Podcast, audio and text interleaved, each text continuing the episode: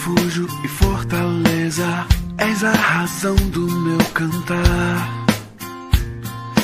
Rocha, abrigo, em tempos de incerteza, minha esperança está em ti.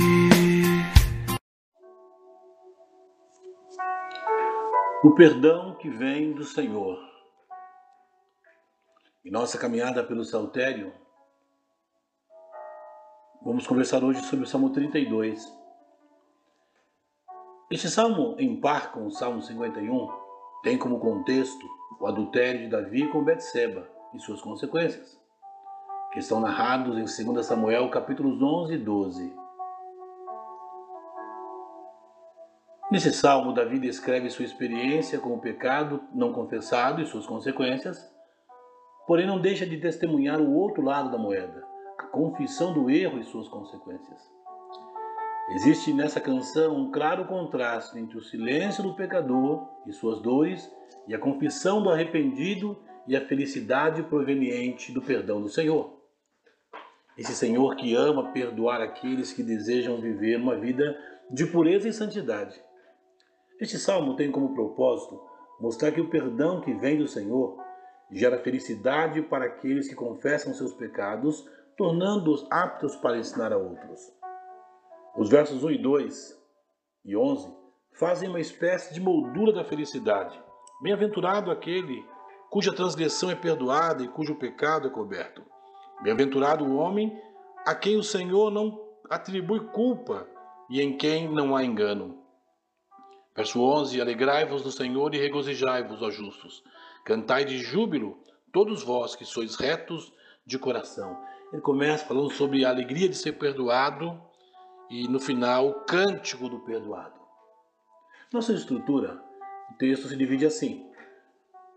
Versos 3 a 7 revelam um profundo contraste do silêncio e da confissão. Muitos pensam que deixar o pecado quietinho, o tempo vai cuidar de apagá-lo. Mas isso é um grave erro. Na experiência do rei Davi e de todos aqueles que já tentaram agir assim, Provou-se que isso gera dor, sofrimento interior, depressão e uma vida seca, ou seja, nenhum tipo de satisfação. Por outro lado, o reconhecimento do erro, do pecado, da maldade, produz o perdão e esse gera felicidade. Davi descreve isso dizendo nos versos 6 e 7: Assim todo homem piedoso te fará súplicas em tempo de poder te encontrar. Quando as muitas águas transbordarem, elas não atingirão. Tu és o meu esconderijo e me preservas da angústia. Tu me secas com alegres cânticos de livramento. Na última parte do cântico, versos de 8 a 10, Davi se apresenta como alguém que pode instruir outros a respeito de sua experiência de como tratar o pecado. Ele aconselha seus ouvintes a não se comportarem como animais que não têm entendimento, ou seja, que não se submetem a não ser com o uso do cabresto. Não permita que o pecado passe por sua vida sem confessá-lo ao Senhor. A confissão evita dores. O apóstolo Paulo cita esse salmo em Romanos 4, versos 6 a 8, para dizer que todo ser humano precisa confiar na provisão que Deus fez por meio da cruz, pois só a confiança nessa provisão resolve o problema do nosso pecado e da falta de comunhão com Deus. Não se esqueça, o perdão que vem do Senhor gera felicidade para aqueles que confessam seus pecados, tornando-os aptos para ensinar aos outros.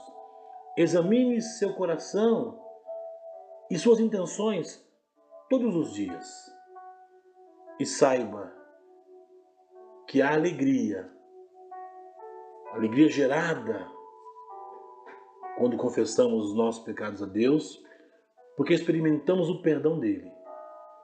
Se você está nessa condição hoje, saiba que confessar, reconhecer os seus pecados e confessá-los ao Senhor gera felicidade, gera alegria em sua vida.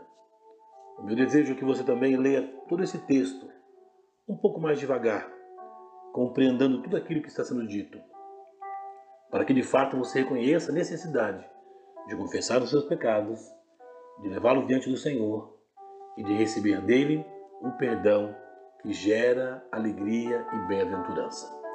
Que Deus abençoe você e abençoe toda a sua família. Em nome de Jesus.